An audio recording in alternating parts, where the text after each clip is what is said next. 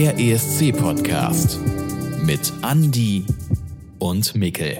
Good evening Europe und herzlich willkommen zu einer weiteren Ausgabe von 12 Points, dem ESC-Podcast, dem einzig wahren ESC-Podcast, wo, wo wir die Facts spitten und das darf heute wieder Mikkel machen. Hallo. Hast du gerade gesagt, die Facts spitten? Ja, das tun wir, oder? Okay. Also ich meine, Ja. äh, ihr, ihr, ihr werdet hier in, äh, also informiert über alles Wichtige rund um den ESC aus der Vergangenheit, die Fun Facts und die spitten wir ja wohl. Also Facts haben wir heute auf jeden Fall genug. Ja, Das- da bin ich gespannt. Das, das kann ich versprechen. Daran wird es nicht scheitern, Andi. Aber wir haben noch äh, eine kleine Info vorweg für die alle, die sich jetzt fragen, wann reden wir denn mal endlich über die Leute, die potenziell beim Vorentscheid mit im Gespräch sind. Genau, die Deadline ist jetzt ja abgelaufen. Die wurde jetzt ja nochmal nach hinten verlegt. Ich glaube, auf den 15. Oktober. Das war der letzte Sonntag aus unserer Perspektive. Und jetzt äh, ist die, die Einreichungsphase beendet. Und wir werden darüber in der nächsten Folge etwas ausführlicher sprechen, anstatt das hier immer nur so knapp vorher zu machen, weil ich glaube, da gibt es einiges, einige, über die wir reden können. Und ähm, das machen wir dann nächste Woche. Diese Folge wird dann auch eine öffentliche Folge sein. Heute ja auch. Und nächste Woche dann auch ausnahmsweise mal, dass ihr alle das mitbekommen habt. Das heißt, liebe Leute, die hier nicht auf Steady uns noch nicht unterstützen, was frech ist, aber ähm, ist auch in Ordnung. Ja. ähm, ihr, ihr habt nächste Woche auch nochmal eine Folge. Also, ne, wir kommen ja jede Woche, äh, Ja. immer im Wechsel, aber dieses Mal ein bisschen anders. Und ich glaube, es wird ganz gut. Ich bin sehr gespannt. Ja, mal gucken, mal gucken. Müssen wir uns noch ein bisschen einlesen. Ähm, aber das machen wir dann dazu dann nächste Woche mehr. Heute haben wir ein ganz, ganz anderes Thema. Ja, Mikkel, du hast das vorbereitet und ich bin wirklich gespannt, weil wie immer, ich habe keine Ahnung. Ja, äh, ich sag mal so, wir hatten ja hier schon einige Konzeptbands, die nur für den ESC gegründet wurden. Ne? Also erinnerst dich zum Beispiel Sisters, die irgendwie, ich glaube, zwei Wochen vor dem Vorentscheid irgendwie zusammenfanden und so.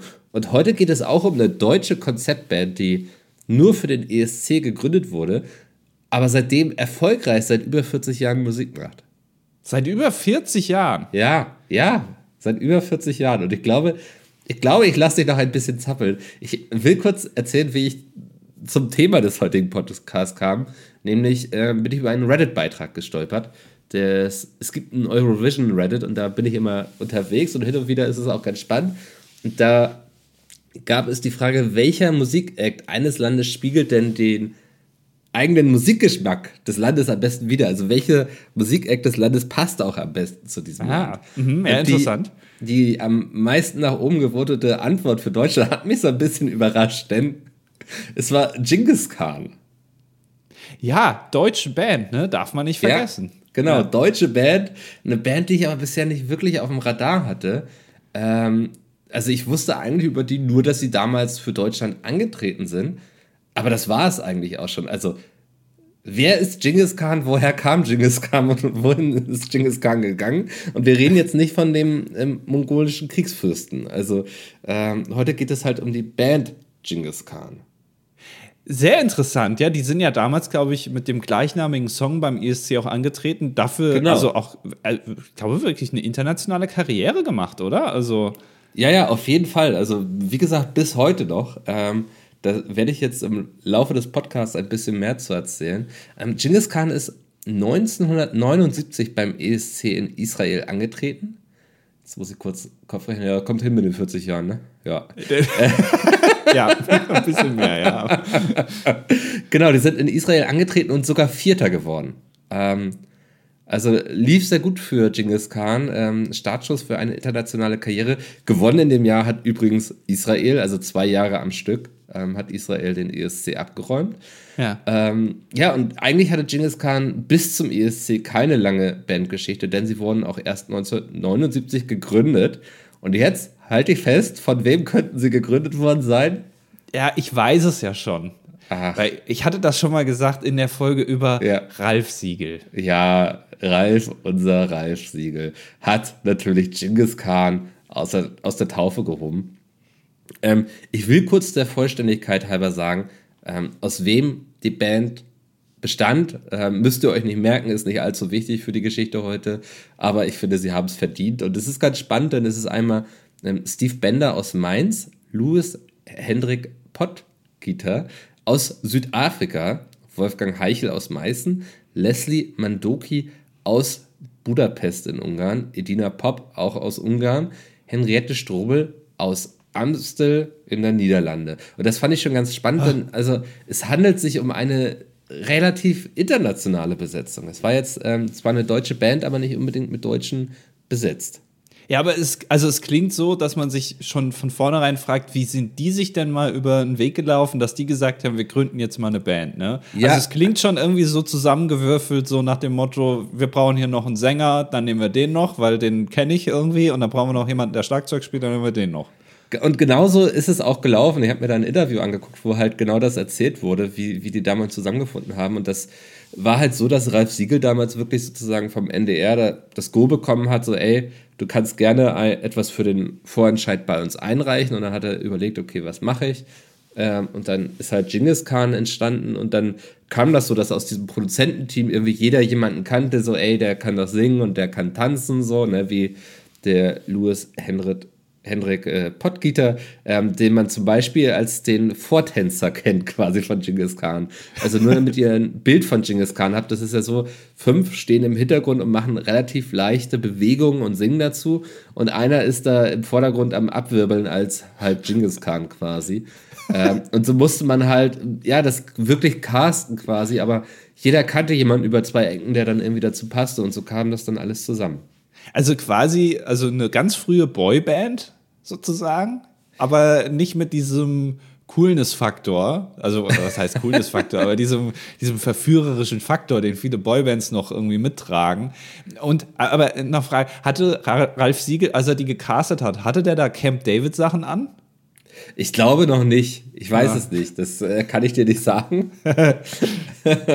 aber bestimmt ein paar flotte Sprüche. Nee, Ja. keine Ahnung. Ähm, aber ganz spannend, ne? Also, dass, dass die wirklich so aus allen Teilen der Welt irgendwie zusammenkamen. Ähm, genau. Ähm, aber man muss jetzt sagen, dass, also, Genghis Khan nicht unbedingt einen einfachen Start hatte. Ähm, das Radio hatte sich damals zum Beispiel geweigert, die zu spielen, weil sie halt ja, ähm, einen grausamen Herrscher verherrlicht haben. Ähm, genau. Also damals schon, weil das ist ja was, was ich die ganze Zeit jetzt gedacht habe. Heutzutage würdest du so eine Band wahrscheinlich nicht mehr Genghis Khan nennen. Also, nee, also das würde heute, heutzutage auf jeden Fall irgendwie unter dem Punkt kulturelle Aneignung fallen, was damals da passiert ist. Und auch der Text ist jetzt nicht wirklich, ich sag mal, zeitgemäß, so dass der beim ESC-Publikum noch Anklang finden würde, wenn irgendwie davon gesungen wird, dass Genghis Khan irgendwie in einer Nacht sieben Kinder gezeugt hat oder so. Ähm, ich weiß nicht. Ich weiß nicht, ob das noch so, so zeitgemäß ist, ja. Nee, aber äh, genau, das ist ja, aber äh, die, diese Wahrnehmung, das zu haben, dass das äh, entweder kulturelle Aneignung oder vielleicht sogar so ein bisschen rassistisch, könnte man vielleicht auch es nennen, ist, wenn man das so macht und sich so nennt und dann auch noch so tanzt und dann den Text, hätte ich jetzt dem damaligen Deutschland oder wie auch immer gar nicht zugetraut, dass sie da gesagt haben, oh, also das ist auf jeden Fall schon mal ein bisschen komisch hier. Ja, und das, also es war noch aus einem anderen Faktor schwierig, nämlich ähm, hat der ESC damals ja in Israel stattgefunden und man hatte doch große Bauchschmerzen, jetzt einen deutschen Act dahin zu schicken, der mh, einerseits halt eben von so einem ja, grausamen Herrscher gehandelt hat, einfach eben auch wegen der Vorgeschichte zwischen Deutschland und Israel und andererseits halt auch, weil man nicht wirklich wusste, wer sind denn diese Genghis Khan, so, ne? Also die deutsche Politik hatte wirklich Angst, dass sie jetzt da sechs Halotris irgendwie hinschicken, die sich komplett daneben benehmen in Israel, ähm, sodass die auch dann beim israelischen, also beim deutschen Botschafter in Israel auch eingeladen waren und einmal vorstellig werden mussten, so nach dem Motto, äh, Stiefpapa, äh, nee, Schwiegerpapa, guckt mal eben, ob die auch wirklich in Ordnung sind und ob wir die hier auf eine Bühne stellen können.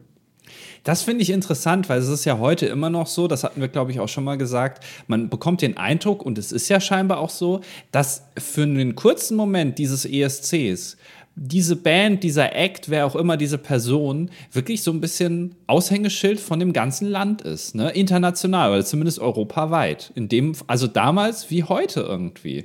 Ja. Ja, Also das ist also. Man versucht Genau. sich damit zu identifizieren und damit auch nicht irgendwie das andere denken, ach guck mal, also da hat Deutschland aber, die sind aber komisch drauf gerade scheinbar. Ja, also es war wirklich die Sorge damals, dass ähm, Genghis Khan sich komplett daneben benimmt, irgendwie wirkte alles so ein bisschen unberechenbar, war kein klassischer Schlager-Act. Man hatte da halt so sechs Leute, die niemand kannte in irgendwelchen komischen Kostümen, die halt irgendwas von Genghis Khan gesungen haben.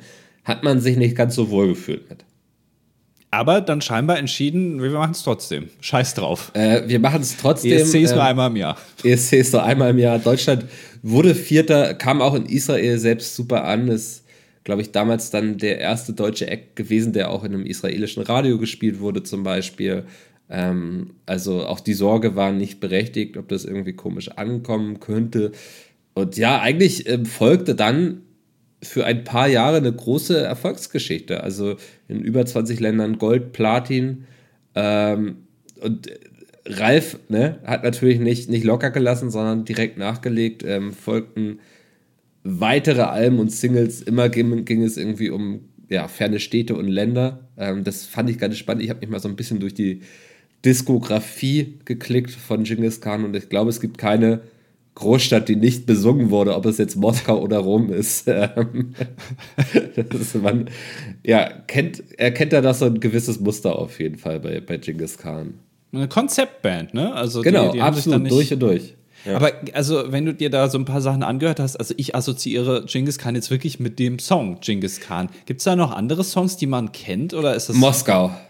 Ach so, stimmt, Moskau, natürlich, klar. Ja. Stimmt, genau. jetzt wo du es sagst, habe ich es auch direkt im Ohr. Aber das sind ja. so die beiden dann, die man kennt. Der Rest das, ist ein bisschen. Genau, das sind eigentlich die beiden Lieder, ähm, die wir heute noch kennen, würde ich sagen. Ähm, damals sah das wahrscheinlich noch ein bisschen anders aus, aber das sind so die beiden unsterblichen Titel. Ja. ja, und das, also, das hat sich dann auch so ein bisschen geändert, weil ähm, sie haben dann auch versucht, so ein bisschen eher volkstümliche Musik zu machen und so. Ähm, und das hat nicht so ganz funktioniert und deswegen trennte sich die Gruppe dann 1985 auch. Also oh. die sind dann getrennte Wege gegangen. Hat nicht allzu lange gedauert, denn schon 1986 fanden sich zumindest drei der Bandglieder wieder mit zusammen. Ähm, mit dem Titel Wir gehören zusammen. Versuchten das nämlich Henriette, Leslie und Louis noch einmal beim ESC. Ähm, die wollten nochmal beim ESC 1986 antreten, scheiterten aber bereits im Vorentscheid. Also erreichte es nur für den zweiten Platz, denn für Deutschland fuhr Ingrid Peters mit über die Brücken gehen und wurde immerhin Achte. Ich glaube, Ingrid ja. Peters sagt mir auch irgendwie was, ne?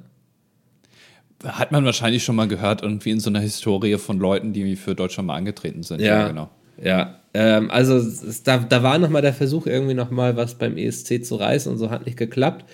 Ähm, machte aber nichts, denn sie hatten ja mit Genghis Khan und Moskau eigentlich zwei Lieder, die man irgendwie jedes Jahr ein paar Mal remixen und medleyen konnte und so. Und das ist dann auch das, was eigentlich bis 2005 passiert ist. Also die sind dann alle getrennte Wege gegangen, haben so irgendwie ihr Ding gemacht. Genghis Khan selbst, ähm, das, was da war, ich sag mal, die Legacy von Genghis Khan wurde noch weiter genutzt, irgendwie, um Geld damit zu machen, um irgendwie Best-ofs rauszubringen und so. Ähm, und dann kam es aber 2005. Das ist jetzt äh, gar nicht so lange her. Wir befinden uns schon in den 2000ern zu einem großen Reunion-Konzert. Und wenn ich groß sage, dann meine ich da auch groß, weil das ist in Moskau passiert. Da hatte ein Fernsehsender ähm, Jubiläum und hatte gesagt, komm, wir bringen Genghis Khan nochmal zusammen. Und das hat so gut funktioniert, dass wirklich 30.000 Zuschauer vor Ort waren, in einer großen Boah. Halle, die sich Genghis Khan geben wollten. Also eigentlich völlig absurd, aber ich glaube, ähm, das war auch so der Eindruck, den ich über die Recherche bekommen habe, dass deren Erfolg in Osteuropa wesentlich größer war als äh, in Deutschland. Das, aber irgendwie passt das für mich auch jetzt nicht ja. nur, äh, weil es halt Genghis Khan, allein der Name schon, der, der, da assoziiert man ja schon irgendwie äh, Länder im Osten damit, so, also vor allem eins, aber ja. die Mongolei, aber gut. Ähm, aber das irgendwie, es passt auch für mich irgendwie so ein bisschen ins Bild, dass Leute, die in Russland wohnen, gesagt haben, also Modern Talking und Genghis Khan, das höre ich mir jeden Morgen gerne an. ja, dafür sind wir da bekannt. Aber ja, irgendwie passt es, ne? Also, ähm, das ist auch wirklich, also, ähm, ja, nach dem Konzert, dann nach dem Reunion-Konzert, ähm, sind sie dann auch wirklich wieder durch irgendwie die ganze Welt getourt. Mal ist es dann die mongolische Hauptstadt, mal St. Petersburg. Ähm, ich hatte auch ein Interview gesehen, wo sie gesagt haben, im Grunde, ähm, sie treten überall auf, wo Leute sind, die ihre Musik hören möchten. Ob es dann irgendwie keine Ahnung, im kleinen Rahmen auf dem Geburtstag ist ähm, oder halt irgendwie in den großen Stadien, die sie anscheinend zumindest in Osteuropa noch füllen konnten und können. Ich glaube, letztes Jahr sind sie auch in Ungarn auf einem 80s Revival-Konzert aufgetreten mit zum Beispiel Boney M. Oh, ja, auch ja. Deutsche, ne? Ähm, nee, ich glaube nicht. Ich glaube hier, das ist, glaube ich, von Frank Farian produziert, die Band. Ja. Ähm, der ja Deutscher ist, aber in die USA gegangen ist. Oh, okay. Ja, ja, der, der hat, glaube ich, in LA oder so gewirkt. Dann, dann habe ich das immer verwechselt. ich glaube, die waren. Fabian, genau, ja. ja, ich glaube, die waren in Deutschland sehr erfolgreich und sehr bekannt. Ähm, und man merkt auch so einen ähnlichen Stil. Also Boney M ist irgendwie auch ähnliche Konzeptband, drei SängerInnen, ähm, die auch wirklich gesungen haben, was bei Frank Farian mit Milli Vanilli ja nicht selbstverständlich ist. Ähm, genau, und auch ähm, wieder ein Vortänzer, der seinen Mund zu der Stimme bewegt, die dann vom Band kommt. Also ähm, der aber ähnliche Tanzmoves hatte wie Genghis Khan, fiel mir irgendwie auf. Ah, also hat man quasi recycelt, Assets recycelt, wie man im, im, in der Gaming-Entwicklung sagen würde. genau, ja. Äh, okay. Ja, keine Ahnung. Aber fand, fand ich sehr interessant irgendwie. Dass, also da gab es so gewisse Parallele und dass die dann beide noch irgendwie letztes Jahr ähm, gemeinsam auf einem Konzert oder Festival aufgetreten sind. Fand ich auch sehr spannend. Und man muss jetzt auch sagen, wenn ich jetzt davon irgendwie rede, dass die letztes Jahr aufgetreten sind, hm, Genghis Khan ist natürlich längst nicht mehr das, was, was sie mal früher waren. Ich glaube, zwei oder drei von denen sind auch schon gestorben ähm, von der ursprünglichen Besetzung. Ähm, mittlerweile äh, wirkt es so ein bisschen nach dem Motto, jeder, der mal kann und Zeit hat, ansonsten springen junge Leute rein, ähm, die irgendwie vom, von der Musicalschule kommen oder so. Ähm, also das ist, ich habe auch versucht nachzuvollziehen, wenn ich jetzt Genghis Khan buchen würde, wie, wie viel Genghis Khan von damals würde ich denn noch bekommen? Ja. Auch das ist nicht mehr so richtig nachvollziehbar. Und ich glaube, es ist auch gar nicht so wichtig. Ich glaube, es geht da halt viel um diese Kostüme, um diese Lieder, die du mitsingen kannst, weil sie einfach so eingängig sind. Gar nicht so unbedingt um die Personen, die da auf der Bühne stehen. Das ist, glaube ich, aber bei solchen Bands das ist gar nicht jetzt äh, gemeint, dass das damals nur so war, aber es gibt Bands, die leben gar nicht so von dem, vom Personenkult, sondern einfach von diesem Konzept, was die eben haben. Lordi würde ich da auch mit einschließen. Also höchstens noch den Sänger, der irgendwie ja noch ein bisschen bekannter ist, aber alle dahinter, das liegt natürlich auch an den Masken oder so, ähm, da wird es jetzt nicht direkt auffallen, wenn, wenn das andere sind mal. Ähm, damit will ich gar nicht deren Leistung irgendwie schmälern, aber die leben halt sehr von ihrem Konzept, was die haben. Und ich glaube, äh, Genghis Khan ist da gleich. Das ist auch gar, wahrscheinlich dann gar nicht so schlimm. Genau, wie du sagst. Nee, nee, genau. Das ist halt eben mit dem Gedanken auch gegründet worden. Ähm, und ja, es fühlt sich so ein bisschen wie so eine Franchise eigentlich fast an, würde ich sagen. Ähm, Stimmt, ja. Ja die Band kann eigentlich die nächsten 300 Jahre weiter existieren, ne? Ja, solange sie halt so diese Sehnsucht irgendwie nach Abenteuer, dem Unbekannten und der Ferne bedient, äh, weil das, das, ja, ist ja auch sowas, was in den Liedern irgendwie immer wieder durchkommt. Glaube ich tatsächlich, dass die einfach ein Entertainment-Act sind, den man sich ähm, zu seiner Veranstaltung holen kann. Ähm, wie zum Beispiel Laura und Ralf Siegel 2018 äh, bei ihrer Hochzeit, wo auch Genghis Khan aufgetreten ist. Gibt es bei YouTube einen Clip, wo man sich das angucken kann, fand ich irgendwie. Nein. Ja, ach, da, da menschelt es, sage ich mal so. Oh, das, das muss ich mir gleich angucken. Das klingt ja. sehr, sehr gut. Ja, genau, das, äh, das klingt sehr gut. Ähm, und ist auch so ein bisschen so der, der Abschluss eigentlich von dem, was ich heute so über Genghis Khan erzählen wollte. Ähm, mich hat das einfach so fasziniert, dass ja, wir hatten das jetzt schon so oft hier im Podcast, dass wir über Bands reden, die nur für den ESC gegründet wurden und dann eigentlich danach wieder komplett auseinandergebrochen sind. Und hier haben wir mal eine deutsche Band, wo es so komplett anders gelaufen ist. Also die sich wirklich für den ESC gefunden haben und dann auch 40 Jahre später immer noch irgendwie durch irgendwelche Hallentouren, vielleicht nicht mehr in der Originalbesetzung, aber immer noch ähm, mit der gleichen Idee dahinter. Weil die aber auch, glaube ich, für irgendwas stehen, was ein bisschen darüber hinausgeht, einfach nur Musik zu machen. Wir hatten ja das Beispiel von Sisters. Das ist jetzt natürlich, also es tut mir fast ein bisschen leid für die beiden, dass man das immer so hier als Beispiel nimmt, aber die haben halt nur gesungen, so. Das war halt, also da war halt auch nicht viel mehr dahinter. Und allein die ganze Prämisse, dass das Geschwister oder Schwestern sind, hat ja auch schon nicht gestimmt. So und natürlich, also das Genghis Khan da ist jetzt nicht Genghis Khan höchstpersönlich, nee, aber und die sind dann auch nicht daher irgendwie aus der Mongolei. Aber immerhin haben die so ein Konzept, was sie sich halt eben überlegt haben oder was sich Ralf Siegel überlegt hat. Und wenn das funktioniert, dann können die natürlich auch weitermachen und die singen halt nicht, ne, sondern die tanzen auch noch und die machen da irgendwie so, bedienen da halt eben diese, diese ganzen Konzepte, die sich halt eben, überlegt haben. Und dann funktioniert das vielleicht auch. Ja. Aber, äh, ja. Ja, mich hat das sehr an, an ähm, eine aktuelle Band erinnert. Oskar, was ist los? Äh, ich, ja. Oskar, es Welche geht hier Band? gerade um Genghis Khan. ähm, genau, eine Band, die sehr aktuell ist und von denen sich auch viele wünschen, dass sie doch noch mal ähm, ihr Glück beim ESC versuchen wollen sollten. Sie sind, glaube ich, schon mal bei einem Vorentscheid angetreten und haben nicht gewonnen. Aber Santiano ist eigentlich für mich eine sehr, sehr ähnliche Konzeptband. Ja, aber da muss ich ganz ehrlich sagen, bei so einer Musik bin ich, bin ich persönlich dann raus. Weil das Ja, sagt ich- mir nicht so zu. Aber Ich bin jetzt auch niemand, der privat groß Genghis Khan hört. also das heißt ja nicht, dass das nicht trotzdem funktionieren könnte, weil ich finde, Santiano ist ähnlich, ist ähm, weniger bunt, weniger aufgedreht, irgendwie die Kostüme sind alle ein bisschen schlichter, aber die haben auch ein sehr klares Konzept auch mit ihren ja, Seemannsliedern quasi und auch dieses irgendwie diese Lieder von der Ferne und der rauen See und so. Ähm, ich finde, da gibt es unglaublich viele Parallelen und vielleicht sollte man das einfach nochmal probieren. Ja, aber ich weiß nicht, ob heute, also ich weiß generell nicht, wie Seemannslieder so, keine Ahnung, in Polen oder was weiß ich, so funktionieren. Das weiß ich nicht, aber da lasse ich mich gerne eines Besseren belehren. Ähm, aber äh, vielleicht muss man heute ein bisschen mehr schocken. Ähm, wenn, wenn Bisschen auffälliger, meinst du? Genau, also da reicht es jetzt nicht. Also ich glaube, beim ESC reicht es heute halt eben nicht nur, dass du einen guten Song hast. Also nicht zwangsweise. Es reicht, kann schon reichen. Da hatten wir auch in der jüngeren Ja. Vergangenheit schon äh, auch Beispiele, wo das auch gereicht hat, sozusagen. Eigentlich war die Musik ja immer irgendwie gut. Aber heutzutage überlegt man sich dann auch ein bisschen vielleicht mal was anderes. Ich erinnere da an Israel mit dem Bock-Bock-Song. So. Ich weiß gar nicht mehr, wie sie heißt, aber das ist ja noch nicht so lange her. Ähm, das war ja auch, also der Song ist ja grundsätzlich gar nicht schlecht, aber da hat man ja auch irgendwie überlegt, okay, wie können wir das so ein bisschen mimisch gestalten? Ja. Ähm, und ja, Santiano. Ein. Konzept.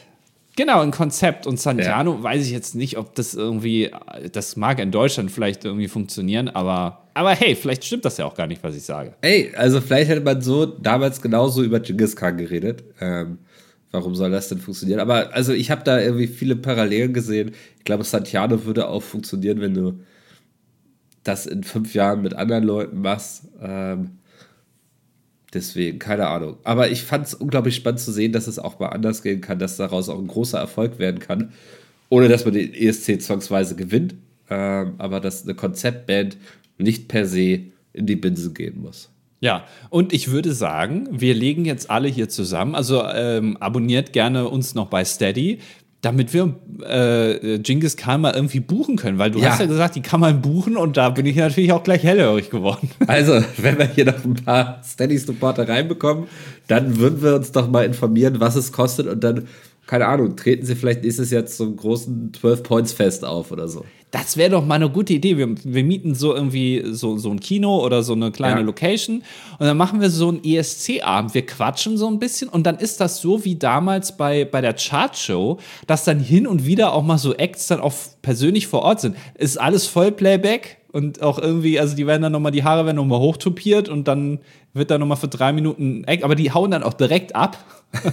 und dann sitzen wir da auf, irgendwie auf dem Sofa mit noch, laden wir noch hier Creepypasta Punch ein und so, und dann können wir nochmal alle so ein bisschen schwadronieren. Ja. Und das ist ein schöner Abend dann. Ey, geile Idee. Also, ja, das finde ich wirklich geil, leider. Also, wenn ihr das haben wollt, dann unterstützt uns gerne bei Steady. Das würde uns sehr freuen. Link ist in der Beschreibung. Ähm, ja, Andi, das war's für diese Woche. Nächste Woche hören wir uns dann alle in der Formation auch wieder ähm, Ja. mit den potenziellen Teilnehmern eines deutschen Vorentscheids fürs nächste Jahr. Das ist dann eine außer der Reihe öffentliche Folge. Eigentlich wäre sie Steady exklusiv. Aber ich sag mal so, unsere Steady-Supporter äh, sponsern das für euch alle. Ähm, und dann passt das hoffentlich. Ja, genau. Vielen, vielen Dank, Mikkel, dass du das Sehr hier gerne. alles äh, recherchiert hast und heute vorgetragen hast. Das war sehr schön. Und dann würde ich sagen, bis zur nächsten Woche. Bis zur nächsten Woche. Ciao, ciao. Tschüss. Das war 12 Points, der ESC-Podcast mit Andy und Mikkel. Du möchtest eine weitere exklusive Folge oder die exklusive Playlist mit Songs aus der Welt des ESC? Unterstütze uns jetzt auf Steady.